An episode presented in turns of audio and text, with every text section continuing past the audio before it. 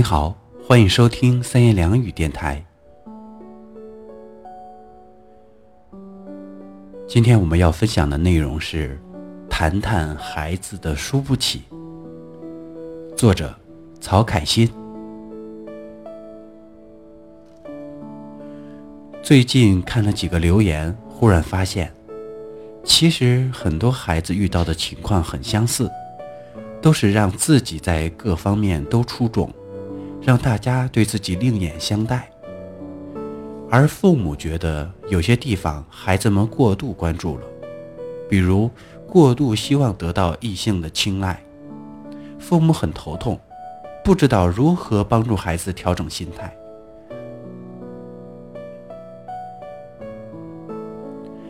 其实开始关注是件好事儿，只是在于一个度的把握。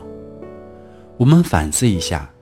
除了孩子自身就关注那些方面，在我们的教育中，有哪些是造成孩子在情感上输不起的原因呢？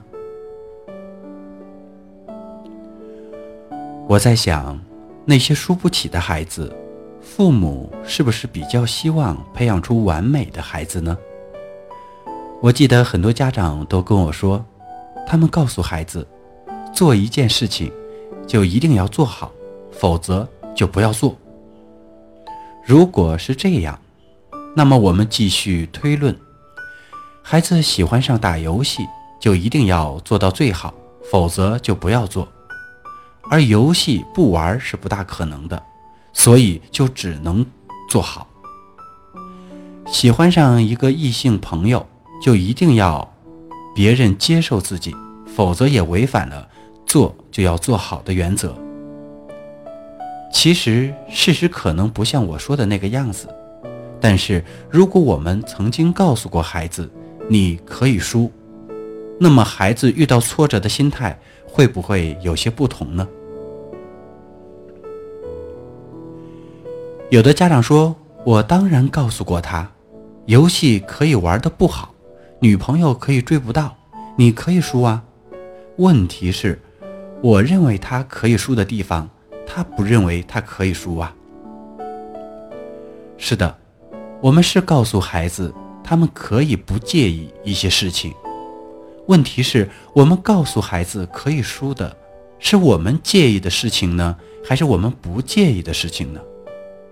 那些对我们不重要的事情可以输，这确实是告诉我们告诉孩子的。问题是真正让孩子输不起的。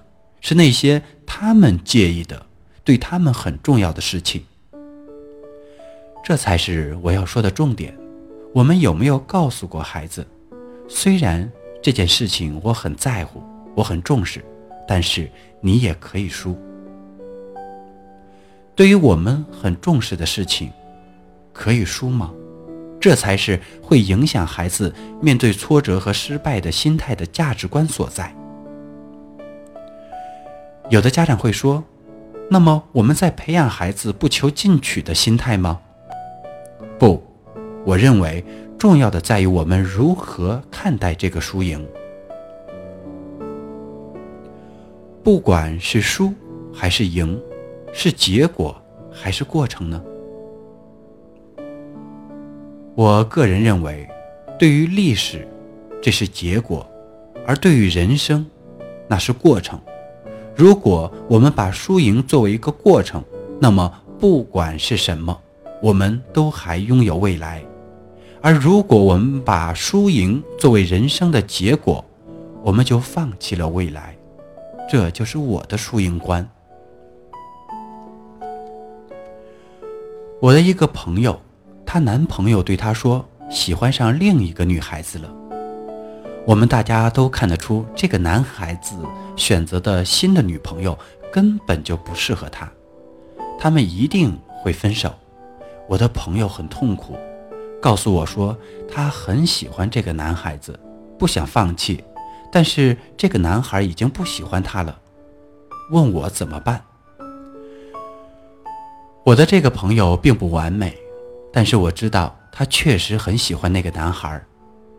于是我告诉他，如果他把当时的情况当成一种结果，那么他们之间就彻底结束了。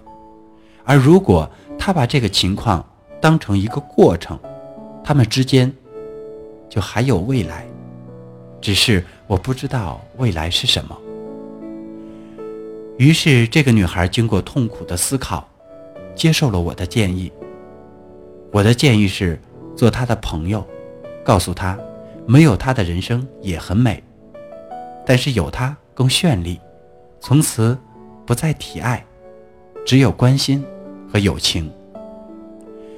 于是，这个女孩用没有功利心的关爱陪伴这个男孩走过另外一段感情。因为没有一定要赢的心态，这个女孩居然真的可以趁没有爱情的时候专心学习。在男孩子结束另一段感情以后，不知道什么时候他们又走到了一起，而这次他们一直走过大学、研究生、结婚、生子。男的对女的一直非常非常体贴。理解和忠诚。说实话，说起条件，两个人并不是我们平常说的门当户对。而且我说过，女孩子也不完美，脾气也不是那么温柔。但是那男孩后来跟我说，走过那样一段心路，他知道这个女孩是他今生唯一的港湾。于是失恋。成了历史，未来是令人羡慕的家庭。多少人因为失恋输不起，最后连朋友都没得做呢？感情如此，事业、学业也是如此。